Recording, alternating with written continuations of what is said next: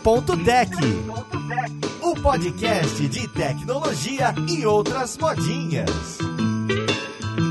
Olá, caríssimo ouvinte, seja bem-vindo a mais um episódio do Hipsters.tech. Esse aqui que é o seu podcast favorito. Meu nome é Paulo Silveira e de presente de Natal a gente está trazendo para você um episódio especial sobre ciência de dados, ou mais especificamente sobre desafios, competições em ciência de dados, em machine learning, que é algo que explodiu aí em tempos recentes e tem trazido muita coisa legal, muitas oportunidades e muitas empresas participando. Então vamos lá, podcast, ver com quem que a gente vai conversar.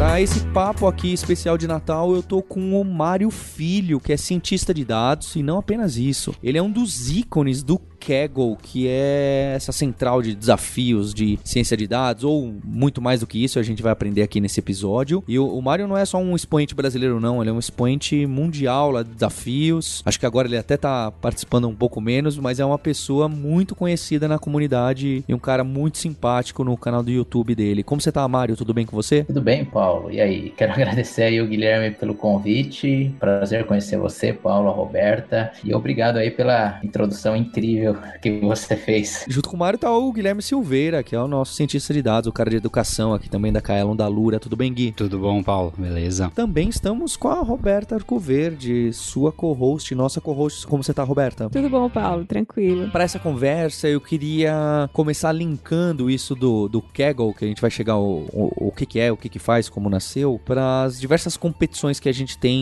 em âmbito de tecnologia, não é? A gente tem muitas disputas no, nesse mundo nosso de trabalhar, seja designer, desenvolvedor, desenvolvedora, seja até product manager ou startup, está cada vez mais em voga essas disputas, competições e desafios, não é? Então, fim de semana, todo mundo programando, desenvolvendo, criando startup e no final você ganha um prêmio ou um aperto de mão, que já é bem legal também. Eu acho que isso é um papo bacana porque isso vem do DNA aqui desse podcast e da empresa que está por trás desse podcast, porque eu e o Guilherme Silveira, a gente era muito ativo na época que tinha maratona. Tinha não. Na nossa época jovem de maratona de programação, Olimpíada Brasileira de Informática e todas essas disputas. A gente participava bastante na, dessas competições. O Guilherme, inclusive, pela USP, foi disputar o Mundial no Canadá, no Japão, que foi uma experiência é, muito legal. A gente patrocina o, os times da USP, a seletiva da USP. E a gente sempre gostou muito, porque tem aquela adrenalina de, de competição, disputa. No caso da maratona, ainda de grupo, de trio. E eu vejo que isso foi evoluindo, né, com o tempo. A gente gravou recentemente também, a gente tem episódio sobre maratona de programação, para quem gosta, e recentemente a gente gravou um de hackathon, mais especificamente o hackathon da NASA, mas esse é outro que veio com muita força. Então tem muita empresa, seja por empregabilidade, seja para tentar trazer inovação para dentro da empresa, montando disputas. Ah, vamos ver quem faz melhor e traz mais ideias para resolver esse problema. Que diferente da maratona de programação, Olimpíada de matemática e informática, que tem uma cara, digamos, acadêmica, são problemas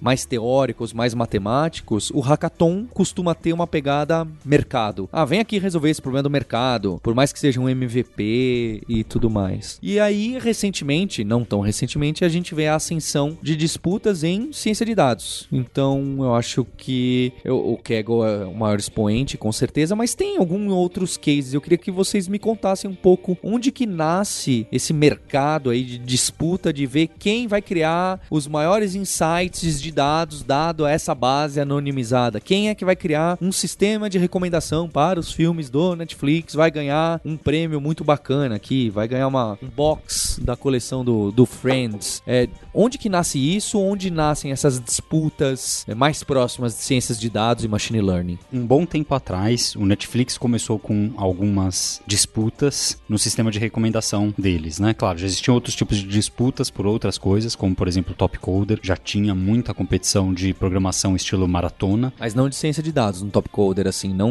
Naquela época eu não me lembro, mas eles já tinham começado, por exemplo, com projetos que eram mais arquiteturais, com projetos de design, algumas outras coisas mais complexas. Mais, mais complexas não, que envolvem outras coisas que não era só quantitativo, por exemplo. E depois chegou a ter, eu lembro de um caso que era de otimização, no, muito antigo, no, não sei, comparado com a época do Netflix, também no, no Top Coder, que era da NASA, se eu não me engano, dos painéis solares da estação espacial de, ou de algum outro satélite, talvez. E hum, como que deveriam ser rotacionados para otimizar o tempo de, de consumo de energia solar, né? De, de a captação. Então tinha coisas de otimização também já há um bom tempo atrás. Mas com certeza foi o Netflix que fez um que fez um primeiro barulhão fora da comunidade de programação, né? Porque o Top Coder ele era dentro da comunidade de programação. E o Netflix é, fez com que pessoas que eram fora dessa área falassem: Nossa, tá tendo uma competição que vale aí dinheiro para fazer alguma coisa legal no Netflix. Pelo menos é o que eu me lembro. Sim, sim. E o grande negócio do Netflix foi que eles ofereceram, se eu não me engano, um milhão de dólares, né? Pra quem É resolver esse problema. Então aí fica bem atraente realmente pra todo mundo participar. E era pra ajudar o Netflix a não ficar te recomendando o filme do Adam Sandler, que é também uma.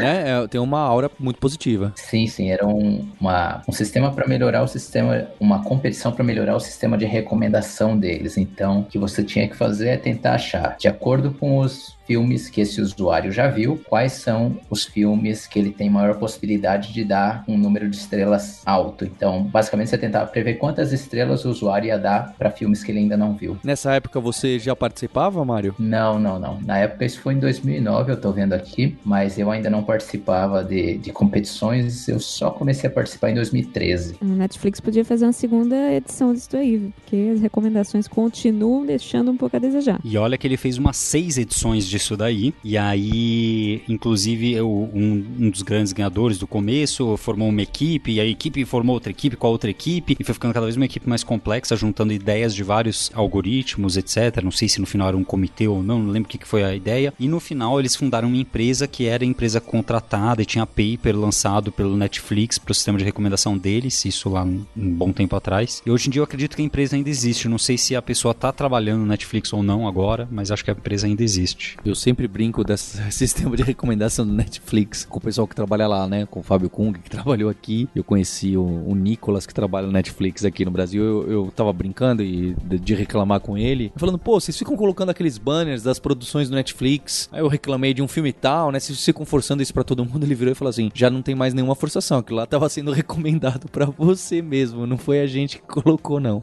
E, e essa questão da recomendação ruim, né, ou da recomendação estranha, ou coisas do gênero, um dos pontos que o Kung mesmo citava era de que é difícil computacionalmente gerar o customizado para cada usuário, às vezes não vale a pena, né, não vale a pena a energia computacional, etc, para gerar a recomendação para cada pessoa, individualmente, individualizada, e o retorno financeiro que isso vai trazer para eles. Então, às vezes a clusterização de grupos é, resolve melhor, né, dado o retorno que eles precisam esperar, e aí você cai no grupo bizarros. E aí, grupo bizarros é o que ele vai recomendar a galinha pintadinha e sei lá o que, e bora pra frente. E a Dan Sandler. Sim, tanto que essa competição, geralmente uma competição de machine learning, de data science, ela tem um prazo, né? Por exemplo, você vai competir ali por três meses, seis meses, mas a competição do Netflix era quem conseguisse primeiro chegar a uma solução que melhorasse o sistema deles em 10%, ou seja, reduzisse ali o erro deles em 10% na estimativa das estrelas que você ia dar para um determinado filme, né? E levou três anos e muito, muito poder computacional para conseguir chegar a essa melhora, que é razoavelmente pequena se a gente pensar. Antes ele recomendava a Dan Sandler 8 de 10, agora ele recomenda 7 de 10 vezes. Olha aí.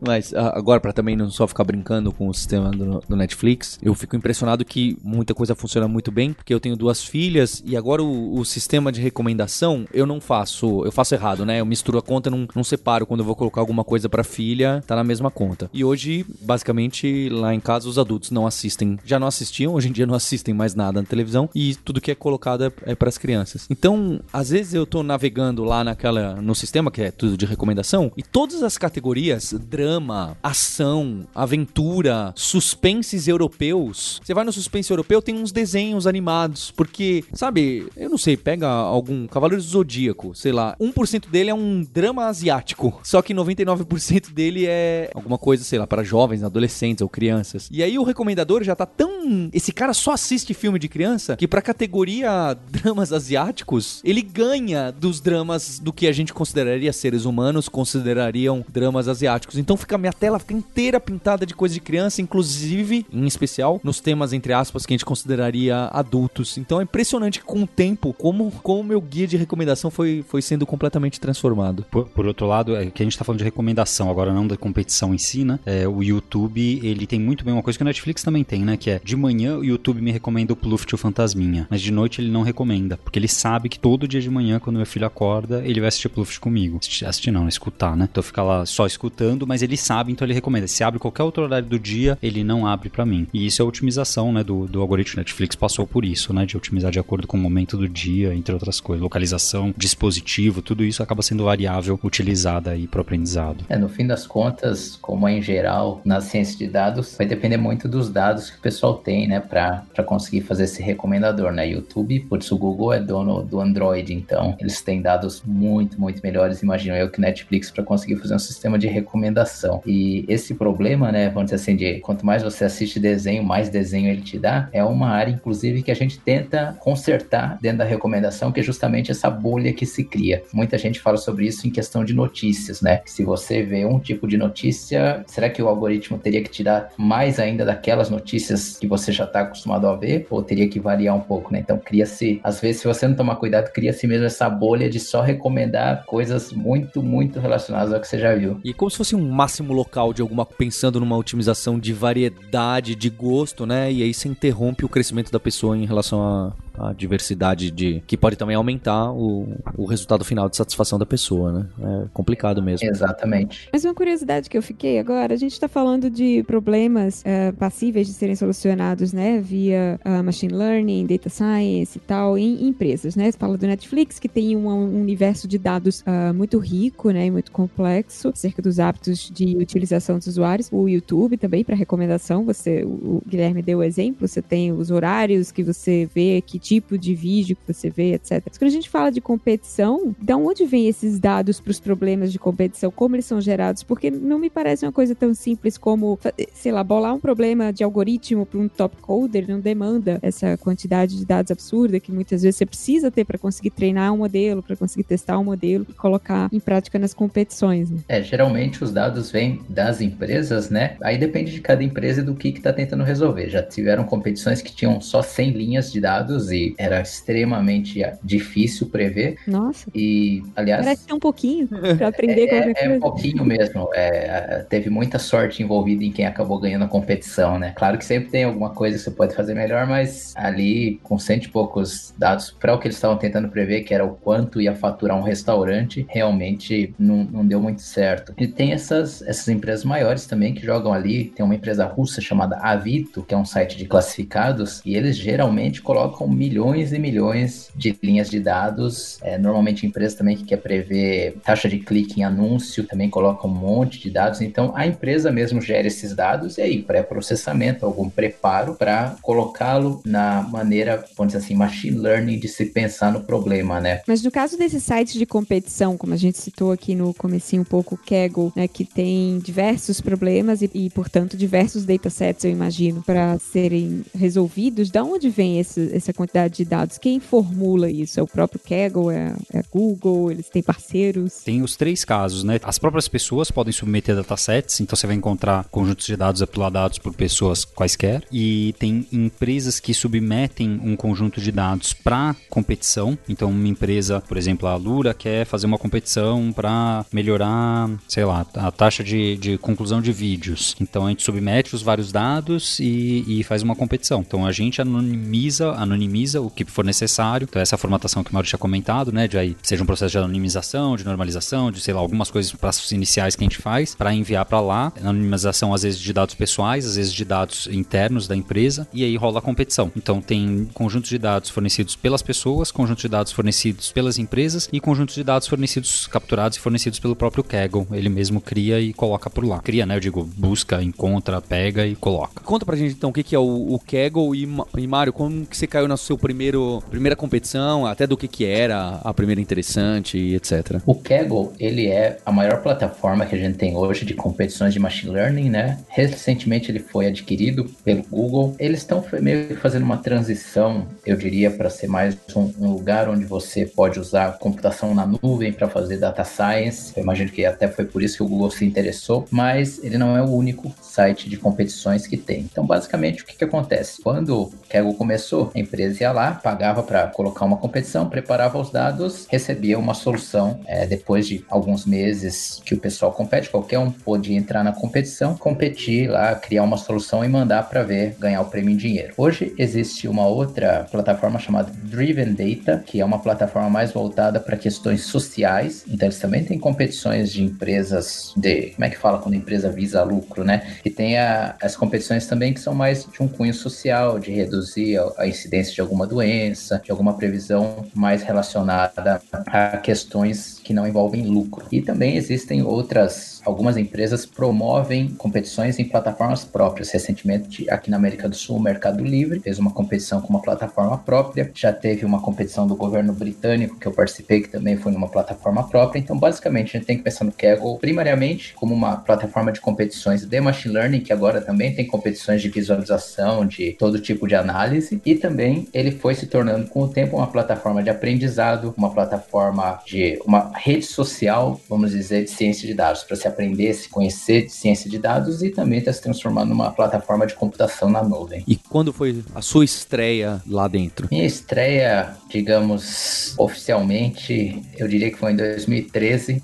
Eu comecei a participar de uma competição lá que era uma das piores competições que eu poderia ter escolhido para começar, que foi justamente uma de prever retornos do mercado financeiro. E até hoje é uma das competições que mais tinha, vamos dizer assim, ruído, que foi mais aleatório o resultado por mais técnicas que pessoas mais experientes, menos experientes usassem. Foi uma competição com dados muito instáveis. E eu tive um resultado horrível lá, né? Tá no meu perfil lá, se alguém quiser ver. Só que depois disso, eu falei, bom, eu preciso entender melhor do que se trata isso. Eu já conhecia um pouco de machine learning, mas não tinha colocado assim como uma meta na vida de, de começar, de trabalhar com isso. Aí eu falei, não, eu vou estudar mais, entender mais e eu vou voltar para a plataforma. E isso foi em 2014 aí que eu considero a primeira competição que eu sabia o que eu estava fazendo. Foi uma competição de você prever, se eu não me engano, se um anúncio era dessa, dessa empresa Vito usa, se um anúncio era estava de acordo com as regras ou não do site para permanecer lá no site. Na época, se você ficasse entre os 25% primeiros, os 25% melhores da competição, você ganhava lá um selinho, né? Eu falei, bom, meu perfil não tem selinho nenhum, eu quero esse selinho que é o mais fácil de conseguir. Então, o objetivo era ficar nos 25%. Acabei tendo um resultado um pouco melhor e aí falei, bom, eu preciso continuar fazendo isso aqui para aprender mais e ter aí um perfil bom aqui. Um pouco melhor não foi assim, né? Segundo lugar, né? Não, não, não, não. foi top 13%, né? Não top 13 absoluto. E por curiosidade, já que depois você vem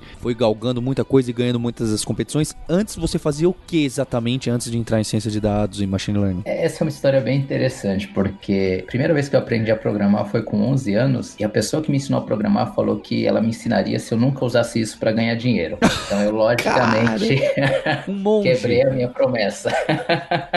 é, mas eu nunca quis trabalhar com computação, para te falar a verdade. Eu sempre gostei muito de computador, mas eu sempre tive um certo preconceito contra uma carreira na área. Só que com o tempo eu fui vendo que era uma coisa que eu gostava e que parecia que eu tinha, se é que isso existe, tinha algum talento para isso. Eu imagino que porque a maior parte do tempo eu passava no computador. Antes eu trabalhei como tradutor, tentei trabalhar numa produtora de cinema, tentei trabalhar com vendas, fiz um monte de coisa. Logo antes de fazer a transição para ciência de dados, eu estava trabalhando como tradutor remoto, até que eu, o dia que eu resolvi achar, tá bom, vamos lá, vamos ter uma carreira na computação, eu vou dizer, às vezes até parece uma coisa boba, mas eu acho que os filmes do Homem de Ferro me mostraram bem que dava para ser uma pessoa legal e trabalhar com computação também, né? Então acabou, eu acabei deixando esse preconceito bobo e achei uma área dentro da computação que fosse interessante de trabalhar. Para mim foi o, o, machine learning lá no Coursera, tinha o um curso do Andrew Ng, né? E aí que eu comecei a, a aprender através desses cursos online para tentar falar, bom, vamos ver se eu consigo aprender isso aí e trabalhar nesse negócio. Isso sim é um suíte. Por essa a gente não esperava, viu?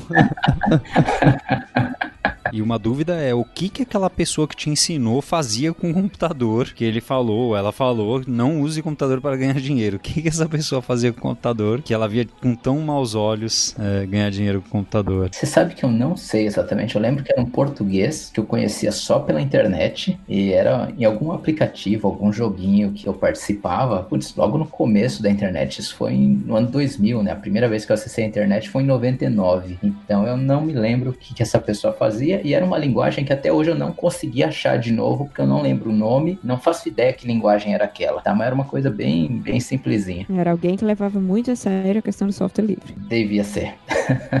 É que até porque o software livre você costuma ser pago pra fazer o software livre ou pra encaixar em algum lugar. É estranho, né? É algo.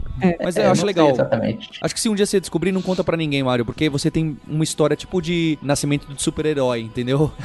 é um enredo muito bom pra comic. Eu acho que se você colocar mais informação, você vai estragar essa sua história.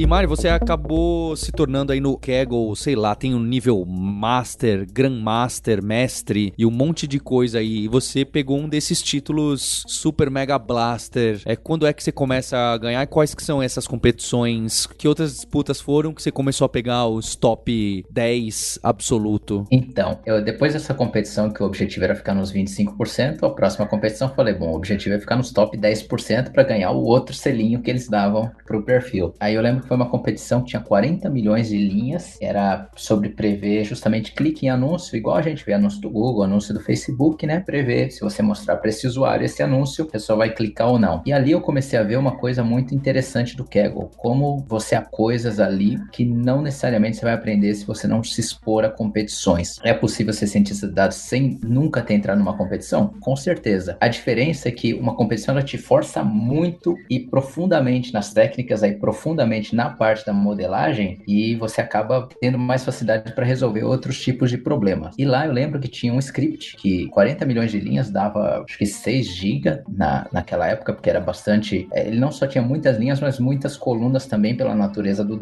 dos dados. Tinha mais de 2 milhões de colunas, então você imagina uma matriz de 40 milhões de linhas com 2 milhões de colunas. É gigantesca, precisava de muita memória. Em 2014 ainda não tinha toda essa facilidade de nuvem que a gente tem hoje. E aí eu lembro que colocaram no fórum pegaram um, um paper do Google e implementaram um modelinho lá do paper que com 1 megabyte de memória conseguia treinar em 20 minutos um modelo que era melhor do que os modelos que o pessoal estava conseguindo treinar com as ferramentas mais tradicionais. Ô, louco. Então é assim, é uma coisa que eu só vi no Kaggle, tanto que muita, muita gente não conhece esse tipo de ferramenta, justamente porque apesar de ser utilizada na indústria, o pessoal acaba não sendo exposto a isso, porque logicamente são casos específicos e não se fala muito, né? Mas aí foi o top 10% para tentar resumir a história, continuei batendo a cabeça participando de competição até que numa lá do Facebook, que era para prever se um usuário era de verdade ou era um robô. Eu lembro que eu consegui ficar em sexto lugar, peguei aí o selinho de top 10 absoluto. Na época só tinha Kaggle Master e Kaggle não Master, né? Aí que eu consegui atingir lá o objetivo de, de virar Kaggle Master e continua a história. Tem Opa, perguntas? Continua. Ah, tá. É, Só a única pergunta é que ferramenta era Que essa? modelo que era? O modelo é um modelo, era um modelo linear, só que o algoritmo usado, e aí se tiver muito técnico, vocês me falam, eu tento destrinchar um pouco mais, mas assim, era um modelo linear, só que o, mo- o modo como ele era treinado, o modo como ele achava os coeficientes que ele precisava, era de uma forma diferente. Os passinhos que ele dava para achar a solução era- eram diferentes, chamava o método proximal, e ele acabava eliminando a maior parte das 2 milhões de colunas, porque o que acontece? Esses dados eram de um tipo chamado sparse. Que um dado sparse? É um dado que tem muito mais valores faltando do que valores que realmente estão ali na tua matriz. Então, quer dizer, se eu tiver 10 milhões de sites para cada usuário, o usuário não vai ter visitado os 10 milhões de sites. Se só estiver querendo saber quais que ele visitou, vamos dizer que cada usuário visitou 10 sites. Então, quer dizer, vão ter milhões ali de, de números que simplesmente não existem, né? Que a gente não tem valor, não tem a informação. Ah, a pessoa visitou visitou esse site. Ela não, ela nem não visitou, visitou porque ela pode ter visitado sem a gente saber. Então o que acontece? Esse modelo com esse, esse método proximal de achar a solução, ele conseguia lidar melhor com esse caso e achar realmente quais eram as colunas que importavam. Ele foi parte da solução que venceu, mas a solução que venceu é ainda um outro modelo chamado Factorization Machines, que tem uma forma mais inteligente ainda de achar esses coeficientes, tanto levando em consideração esse fato de que a maioria das colunas não serve para cada usuário e também que você pode ter interações entre essas colunas que não estão presentes nos seus dados históricos. Mas aí já fica bem mais, mais profundo na parte técnica a solução. Faz todo sentido. Se você tem uma informação que inexiste para uma coluna, por exemplo, é, e na maioria das linhas, né, a informação não está lá, é, é, faz sentido pensar que essa informação não, não, não vai ser muito determinante, ou pelo menos não vai ter uma qualidade de determinação tão grande no resultado da função final, né, de, de decidir se aquele, enfim, se uma, a resposta do problema que você está tentando solucionar. Porque você não pode usar aquilo, não, não poderia ter um peso na sua função final, já que é um dado que inexiste para a maioria das linhas. Pelo menos foi assim que eu entendi. E, vale, e valeria a pena excluir a coluna como um todo, já que você não vai usá-la peso na, na, na hora de fazer a função final. Aí eu estava aqui pensando nas, na competição em si, Mário, eu imagino que essa competição é agnóstica de linguagem, né? É, você pode fazer em Python ou em, ou em R, porque eu sei que hoje tem essa briga ciência de dados de qual que é melhor, ou isso influencia de alguma forma os resultados? Tem alguma prevalência de linguagem entre os competidores? Existem competidores muito bons em Python e existem competidores muito bons em R, tá? Então, eu sempre tentei voltar o meu aprendizado para coisas que fossem justamente, como você falou, agnósticas da linguagem, porque acho que principalmente para o cientista de dados é muito importante ele entender o que está acontecendo e saber que na linguagem é só uma implementação da ferramenta, do algoritmo e tudo mais. Existe realmente essa, vamos dizer assim, disputa amigável entre Python e R. Python fora do país, ele é bem mais prevalente, pelo menos nas experiências que eu tive, ele é bem mais prevalente do que R. E o grande problema que eu vejo no R hoje seria a questão da memória. Por que, que eu acabei escolhendo Python lá atrás? Porque ele acaba sendo mais fácil de você colocar em produção. A maior parte da minha carreira como cientista de dados eu trabalhei como freelancer, então eu precisava colocar as coisas em produção em quase qualquer ambiente que o cliente tivesse. Então é, era muito mais fácil eu colocar a coisa para funcionar em Python na indústria do que necessariamente o R. Mas também tendo uma instância grande, é o que eu falei, tem caras muito bons que usam R até hoje, tem caras muito bons que usam Python. Então, diria que os dois ainda estão servindo. Mas o que você submete nas competições não é o código, né? Você submete o resultado, um, imagina um arquivo de texto, algo assim? Vamos dizer assim, o modo padrão é você recebe as linhas, tem algum ID nas linhas e você tem que fazer uma previsão para cada linha e mandar para o Kaggle. Hoje já existem algumas competições que você tem que rodar o código na própria plataforma do Kaggle, mas aí você pode fazer em R, em Python, se eu não me engano, tem até algumas outras linguagens. Eu não vou saber dizer quais são agora, mas tem essas duas possibilidades, geralmente realmente é um arquivo de texto. E depois do que você ajudou a descobrir quem são os caras culpados pelo fake news lá nos, nos robôs do Facebook e você pegou o sexto lugar, como que continua aí ó, a sua trajetória e o que que faz para virar um grão-mestre, eu não sei o nome exatamente ali do Kaggle? É, é, é o grão-mestre mesmo, né? É, foi engraçado que eu descobri porque me contaram que eu tinha virado isso, eu nem, nem tinha visto porque mudou o sistema de ranking um dia lá e aí o pessoal falou. O que acontece? Na época eu falei, bom, para eu continuar aprendendo, idealmente eu quero fazer time com alguém que seja mais experiente que eu, alguém que tenha ganhado competições para eu entender. Que é aquele negócio, eu imagino que depois você faz uma vez a coisa, não é que você vai conseguir fazer sempre, mas fica mais fácil de você, você conhece o caminho pelo menos. Então eu falei, bom, eu quero fazer time com alguém que conheça o caminho para eu poder aprender qual é esse caminho. Sabia que para eu fazer time com alguém mais experiente, eu precisava oferecer alguma coisa para essa pessoa. Achei uma competição que eu consegui uma solução muito boa. Fui procurando pessoas que estavam em outras competições, alguma coisa assim, e cheguei e falei, ó, não precisa, se você não quiser trabalhar em nada de código de competição, não precisa fazer, só conversa comigo sobre as soluções que eu estiver criando e, e vamos guiar, tá? E se a gente ganhar o prêmio, a gente divide igual, sem problema nenhum. E depois de algumas outras competições que eu ia aprendendo também, eu tentava participar de tudo, porque principalmente na época, cientistas de dados tinham que ser muito generalistas, você tinha que saber resolver praticamente problema de qualquer área, porque estava sendo tudo muito novo ainda. Então eu tentava participar de tudo justamente para aprender tudo que é técnica, como é que era aplicado em cada coisa diferente. E aí eu consegui fazer esse time. No fim vieram mais dois caras que também já tinham ganhado competição e nós acabamos ganhando a competição. É, foi a primeira vez que eu ganhei uma competição no Kaggle. Foi uma sensação muito, muito boa.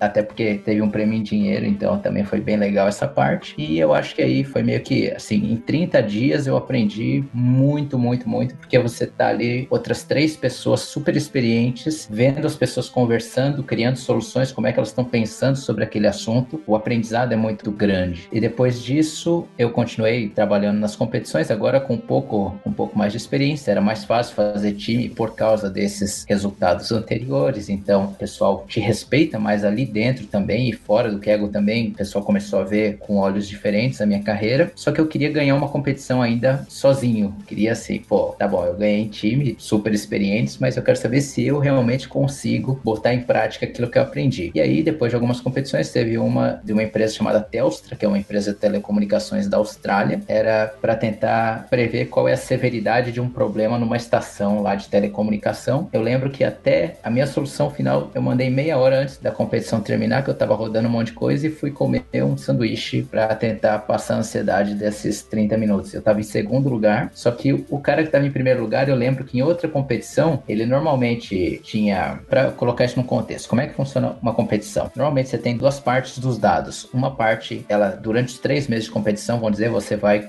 mandando as suas soluções e você vai sabendo qual é a tua pontuação nela, mas no dia que termina a competição, eles usam linhas que você ainda não sabe como é que o seu modelo funcionou nelas, você mandou as previsões, você fez as previsões, mas você não sabe se o seu modelo tá bom ou não nesses outros dados, que é para tentar simular justamente dados completamente novos, para ver se o teu modelo generaliza. E, geralmente em machine learning e data science a gente quer que o nosso modelo funcione muito bem em dados que a gente nunca viu. Então tem essa, essa esse meio de simular. Então o que acontece? Não necessariamente quem está em primeiro lugar durante a competição vai estar tá em primeiro lugar depois que a competição terminar, quando for expostos a dados novos, porque a pessoa pode ter criado uma solução que seja muito boa nos dados que ela conhece, mas que não seja boa em dados que ela nunca viu. Então o que acontece? O primeiro lugar nessa competição de telecomunicações, eu já tinha visto em outras competições que ele tinha esse hábito de ir muito bem na primeira fase, mas quando eu terminava a competição, na segunda fase ele caía. Falei, bom, então eu vou fazer o melhor que eu posso aqui, porque tem uma chance da solução desse cara só tá boa nessa primeira fase e na segunda fase eu pular pro primeiro. E até hoje eu lembro quando eu atualizei a página que eu vi lá, falei, meu Deus do céu. Isso foi quando? Isso foi, eu acho que em 2016, 2015, 2016. Então, vamos dizer, três anos depois do meu fiasco da primeira competição, e depois de muito trabalho e muito estudo, aconteceu aí. Assim, é muito trabalho também, mas sempre tem a, questão de você estar tá no lugar certo na hora certa. E aí aconteceu isso e eu vou te falar, depois disso eu fiquei um pouco preguiçoso em termos de competição. e essas competições, essas do Kegel, tem umas que valem uma, uma quantidade de dinheiro relevante, né? Sim, sim. Na competição da Caterpillar, que foi a primeira que eu recebi um prêmio em dinheiro, acho que ficou, deu 3.700 dólares para cada um. Nós tínhamos um time de quatro pessoas. Depois, tem algumas competições que eu participei, a do Facebook, por exemplo, não era prêmio em dinheiro, você ganhava, assim, uma entrevista com o Facebook. Nunca foi feita, na verdade, eu não sei exatamente o que, que aconteceu. É, da Telstra também. Tiveram alguns outros prêmios, sim. Geralmente, hoje até eu diria que pela popularidade das competições, o prêmio é maior. Então, você vê competições de um milhão de dólares, mais de um milhão de dólares. Aí eles dividem entre os N primeiros. Eles geralmente é o top 3 que ganha, algumas são top 7, e aí, se você milagrosamente conseguir ganhar sozinho, o prêmio vai inteiro para você, né? Mas geralmente você precisa de um time porque outras pessoas vão fazer time também. Você pode ser o gênio mágico maravilhoso, não adianta. Se tiver duas pessoas trabalhando contra você, dificilmente você vai conseguir criar uma solução tão boa. É, mas me parece que os pontos que não valem dinheiro, né, esses pontos virtuais, a gente conhece bem lá no Stack Overflow, que são as reputações, é, as pessoas, acabam sendo um maior incentivo para as pessoas continuarem participando, né? Porque o prêmio em dinheiro é, é, é tão raro e relegado a, a, tão poucos que continuar ganhando esses, como você falou, né? Nossa, fiquei no top 25, ganho o selinho, eu queria o selinho do top 10. Isso, esse, esse tipo de gamification é um super incentivo para o pessoal continuar participando. Clica da direita, inspect element. Na verdade, o que acontece? Sem o Kaggle, eu não acho que eu teria uma carreira de ciência de dados. Por que eu digo isso? Porque um grande detalhe da minha carreira é que eu não tenho faculdade nem nessa área, nem em nenhuma área. Então você imagina só, quando eu estava estudando Data Science, eu olhava e falava, tá, a vaga de emprego exige mestrado ou doutorado. eu tô na loucura de querer aprender isso, achando que eu vou conseguir trabalhar com isso sem ter nem o bacharel, né? Então eu falei, eu preciso provar que eu sei o que eu tô fazendo. E a forma como eu achei de provar nessas competições. Realmente pelo dinheiro eu não acho que vale a pena. É mais pelo por você ter um portfólio. O que você vai aprender lá certamente vai te render muito mais do que você pode ganhar numa competição, em termos de dinheiro e a reputação realmente. É, o meu objetivo era chegar ali no top que tem o ranking da competição e tem o ranking global, né? Entre várias competições, você vai acumulando pontos e subir no ranking global. O meu máximo foi justamente nessa época da Telstra que eu consegui ficar lá em 12 segundo no ranking global deles. Depois eu dei uma parada, hoje eu não sei, devo estar em 300, 400 lá, porque faz muito tempo que eu não participo de competições na plataforma. Mas realmente, assim, em termos de oportunidades de trabalho, tanto em termos de, de mostrar o teu perfil para as pessoas se interessarem pelo seu perfil, quanto de você conseguir ter o conhecimento para passar numa entrevista para resolver problemas, eu acho que o Kaggle é, é uma forma fantástica de você aprender essa parte mais de modelagem de machine learning. Mário, você citou, né? Você já chegou a ser décimo segundo do mundo lá. E também para fazer jus aí aos outros, tem vários brasileiros e brasileiras que participam lá também bastante ativamente, não é? Tem, você conhece esse, esse pessoal? É, eles conversam entre si ou só na hora de dividir o dinheiro do, do campeonato? Como que é? Nós tínhamos um canal do Skype onde tinha eu, o Gilberto, que eu não sei se ele ainda tá em primeiro, ele chegou a ser o primeiro lá no, no o Global. É mesmo? Olha só, hein? Sim. Tinha o Lucas que infelizmente nós, nós, perdemos ele quando ele tinha 33 anos, oh, foi em 2015, e tem o Luiz André Humberto, então a gente tinha ali um grupinho de Skype que às vezes a gente conversava, não sobre competições, porque é ilegal você falar de competições se você não tiver no mesmo time, né, você falar de soluções e tudo mais, mas a gente, ah, vocês vão participar de tal competição, tal. Hoje, eu acho que o Gilberto participa ali do Data Hackers, o Humberto também, eu tenho pouco contato com, com o pessoal, eu tô mais voltado voltado mesmo para a comunidade de data science. Tem pessoal que se interessa pelo Kaggle tal, mas eu acho que a gente precisa ainda criar mais esse interesse no Brasil, porque é absurdo. Eu fui o último cara do Brasil a se tornar um Grandmaster lá no Kaggle. Desde então, ninguém mais. Pô, já tá na hora de alguém ir lá e passar, bater os resultados que nós da antiga, vamos dizer, já tivemos. E você comentou o Data Hackers, aproveitar e fazer um ganchinho, que é uma comunidade de data science que o pessoal se encontra, e, né? E o, e o podcast deles que é muito forte, inclusive o Mário já participou lá, e eu gosto de copiar o pessoal e trazer os convidados que eu gostei das participações. Muito obrigado.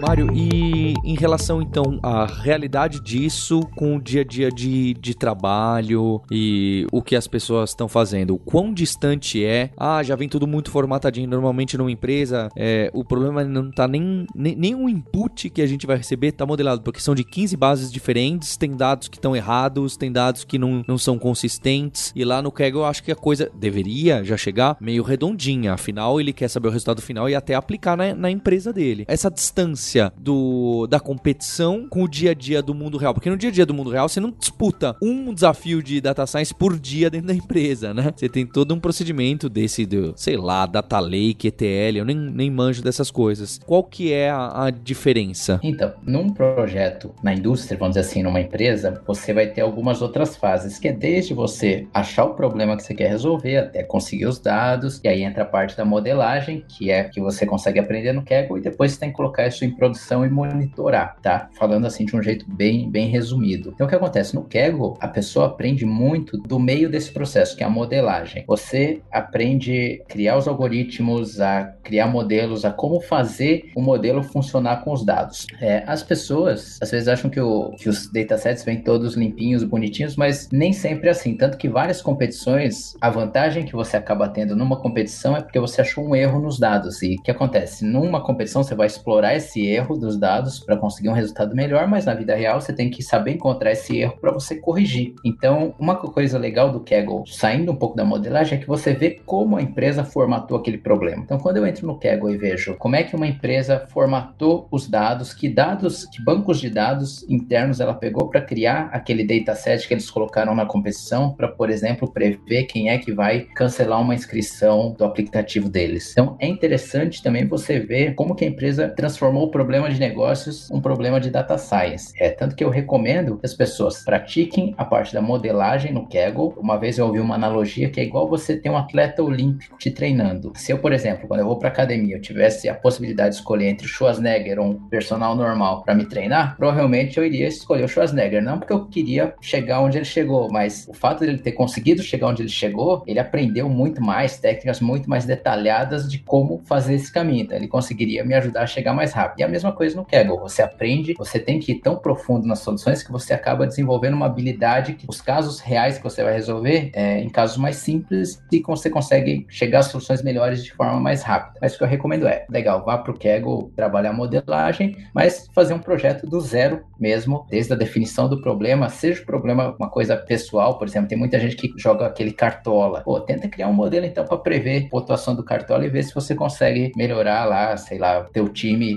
usando isso, sabe? Desde a definição do problema, ver que dados você precisa, modela, bota em produção para pegar os dados toda semana e te dar a pontuação. Então tem todo esse, esse ciclo, vamos dizer assim, que está fora do Kaggle, que também é importante a pessoa aprender a fazer. E para quem está começando com data science, lá o Kaggle funciona bem ou é tudo muito desafiador? E nesse começo, quais são os primeiros problemas que as pessoas podem atacar? Então tem esse exemplo do Facebook, saber se é robô ou não, que eu acho que é um exemplo que todo ouvinte fala, poxa, entendi qual que é o problema. Então, dado um monte de informação, onde ele clicou, o que ele postou, qual é a idade dele, tem foto de perfil ou não, qual é o tipo de foto de perfil, passa um filtro e vê, ah, sim, a probabilidade é tanto de ser robô. Então esse é um problema que dá para entender. Então, quais são os primeiros problemas que a gente pode atacar e onde e exemplos? Tem algumas plataformas, né? Então, o Kaggle é um, uma plataforma. Você cair de cara numa competição talvez seja meio complexo. Você nunca fez nada com data science, com machine learning, é programador ou programadora e cai nele, talvez seja um pouquinho difícil porque você tem muita coisa para aprender. Então,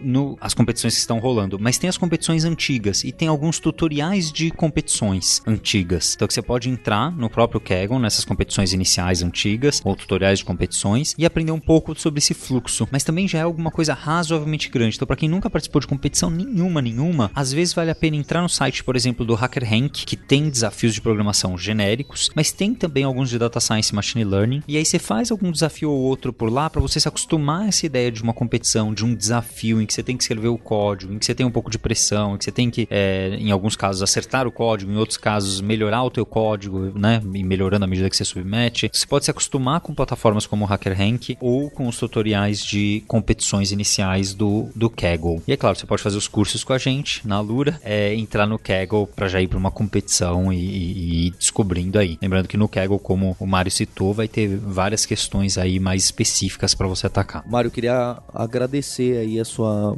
sua participação e deixar também quem para trazer esses outros mestres aí, né? O Gilberto já tinha caído nele por causa que também acho que ele trabalhou na Petrobras durante muito tempo, então é legal ver alguém que tem, né, trabalhado lá e virado também um cientista de dados que gosta de fazer essas disputas que nem você. Acho que tem muita gente que, que pode trazer muita coisa e, como eu falei no começo do programa, a gente gosta muito dessas competições porque eu lembro da adrenalina quando eu, quando eu, quando eu participava, quando você citou a meia hora antes e saiu para comer um sanduíche sem coragem de, de acompanhar o que ia acontecer com a sua submissão. Para quem nunca participou de hackathon, quem nunca participou de maratona, quem nunca participou do Kaggle, de uma disputa de fim de semana, de ideia maluca de startup, é, é algo que move a gente, né? Essas competições, essas brincadeiras, é, algumas mais sérias, outras nem tanto. Queria deixar isso de recomendação. E essa época de resolução de ano novo, de você colocar isso na, na sua agenda. Quem sabe aqui na, na Alura a gente também não faz um, um hackathon global de alguma coisa. É um dos planos que a gente gostaria de fazer com dados da educação brasileira. Quem sabe a gente está estudando algumas, algumas opções. Vamos pedir sua ajuda também nisso, Mário. Com certeza eu ajudo sim. Eu que agradeço. E uma dica que eu tenho deixado para o pessoal que tem me seguido lá no canal e tudo mais é o seguinte: um é maior do que zero. Eu não comecei trabalhando em competições 12 horas por dia. Colocava que eu ia ficar 15 minutos por dia trabalhando numa competição e às vezes eu escrevia uma linha de código só e deixava para lá depois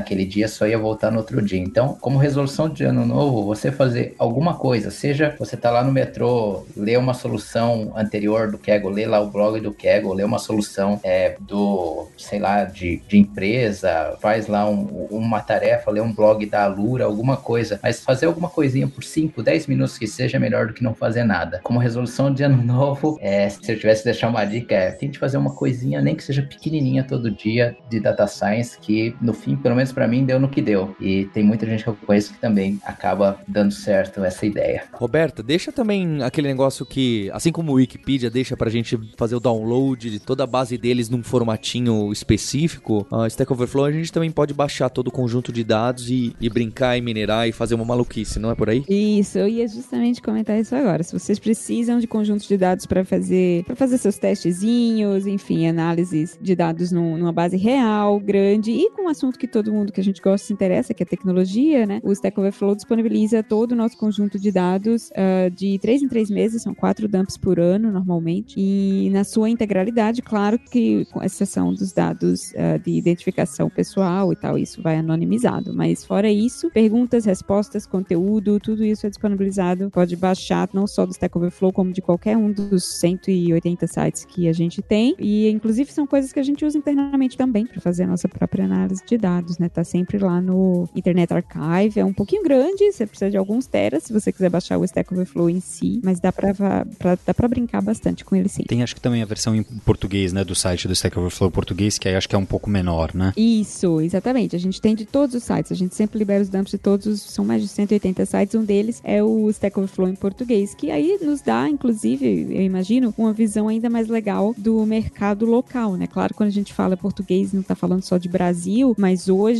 a grande maioria dos usuários do SOPT, como a gente chama, né, Stack Overflow em português, são sim uh, de brasileiros. Então dá para ter uma ideia, pelo menos, de como que tá em termos de tendência, de conteúdo, de perguntas, respostas, etc., dentro do mercado brasileiro. Legal, agradecer, obrigado, Roberta. E agradecer também o Guilherme Silveira, que é um dos líderes aqui que trouxe o conteúdo de Data Science da Lura, da Kaelon e também dos podcasts, não é? O Guilherme, tá, você tá aqui não é por acaso, é você que traz esses convidados e os temas. E durante esse ano que a gente criou essa nova categoria dentro da Lura só de cursos de Data Science, que vão desde o SQL até o Machine Learning mais avançado, a gente cresceu muito e foi uma das áreas mais buscadas pelos alunos novos, surpreendeu bastante a gente, não foi, Gui? Com certeza, foi muito legal a busca, tanto por pessoas que são completamente novas na área de programação em geral, então pessoas que estão entrando em programação já caindo em Data Science e Machine Learning, ou pessoas que estão querendo migrar, né, estão interessadas em, em aprender mais sobre essa área, teve uma boa procura. Esses cursos são tanto cursos meus quanto cursos de diversos outros instrutores e instrutoras internos e externas aqui da Lura, que dá uma base boa para começar, por exemplo, nas competições que tem por aí afora. E a gente vai ter muita novidade aí pro ano de 2020. É, fica o convite para você conhecer, ouvir os outros podcasts Data Science, Machine Learning que a gente gravou uns quatro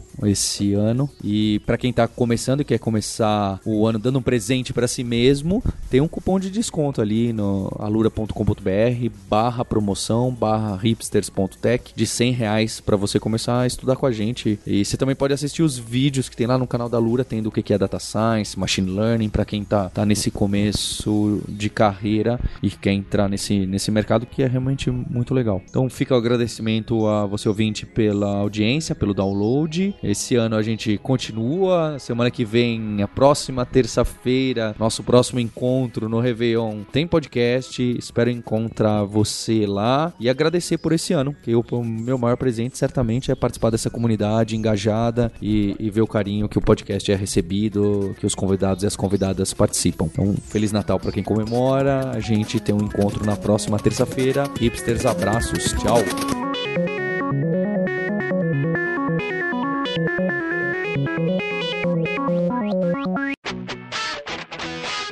Você ouviu o hipsters.tech, produção e oferecimento alura.com.br, cursos online de tecnologia e Kaelon, ensino e inovação. Edição Radiofobia, podcast e multimídia.